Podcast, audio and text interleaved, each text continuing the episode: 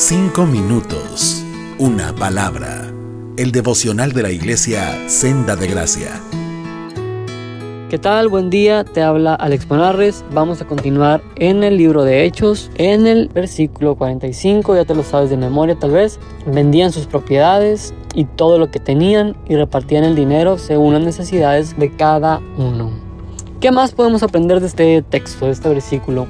A lo largo de la historia, desde que se creó la primera iglesia al día de hoy, es evidente y nos podemos dar cuenta que la iglesia siempre está en constante ataque por parte del diablo, por parte del mundo. Y la primera iglesia, pues obviamente no fue la excepción. Cuando estaba estudiando este, estos versículos, este texto, me encontré con un dato que dice lo siguiente. La iglesia prevaleció obrando de esta manera, viviendo en caridad unos con otros, hasta el segundo siglo. A partir de ahí, la influencia del mundo empezó a penetrar en ella. El mundo o quienes veían estas prácticas se empezaron a burlar y a ridiculizar la manera de vivir de los cristianos al grado que los cristianos dejaron de practicar esta manera de vivir. O sea, fue tanta la presión, fue tanto el bullying que ese pensamiento permeó la iglesia. Se dejaron llevar y, se acabó la práctica. A como la vivían en el primer siglo, quedaban sus posesiones, daban de lo que tenían, se acabó. Llegó el punto en que esta práctica terminó. Imagínate en ese entonces Roma era el imperio dominante y Roma hacía lo posible por seguir expandiendo.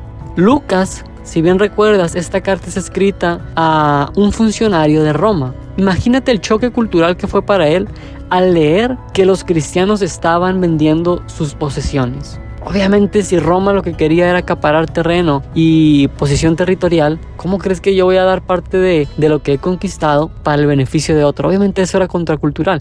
Y obviamente la iglesia así vive, vivimos contracultura. En el día de hoy el mundo nos dicta que debemos acumular, el mundo nos dicta que debemos satisfacer nuestras necesidades y si no vemos por los demás, no pasa nada. Primero estás tú, después estás tú y si hay lugar, y chancita, pues ay, le das lo que te sobra a tu prójimo, a tu hermano, a tu amigo.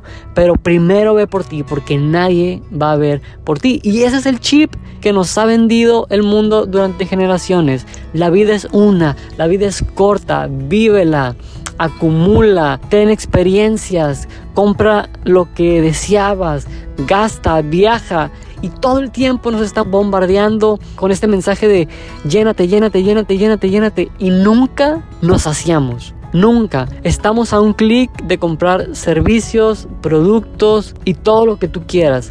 El avance de la tecnología, la globalización nos ha saturado con una oferta que ni siquiera necesitamos.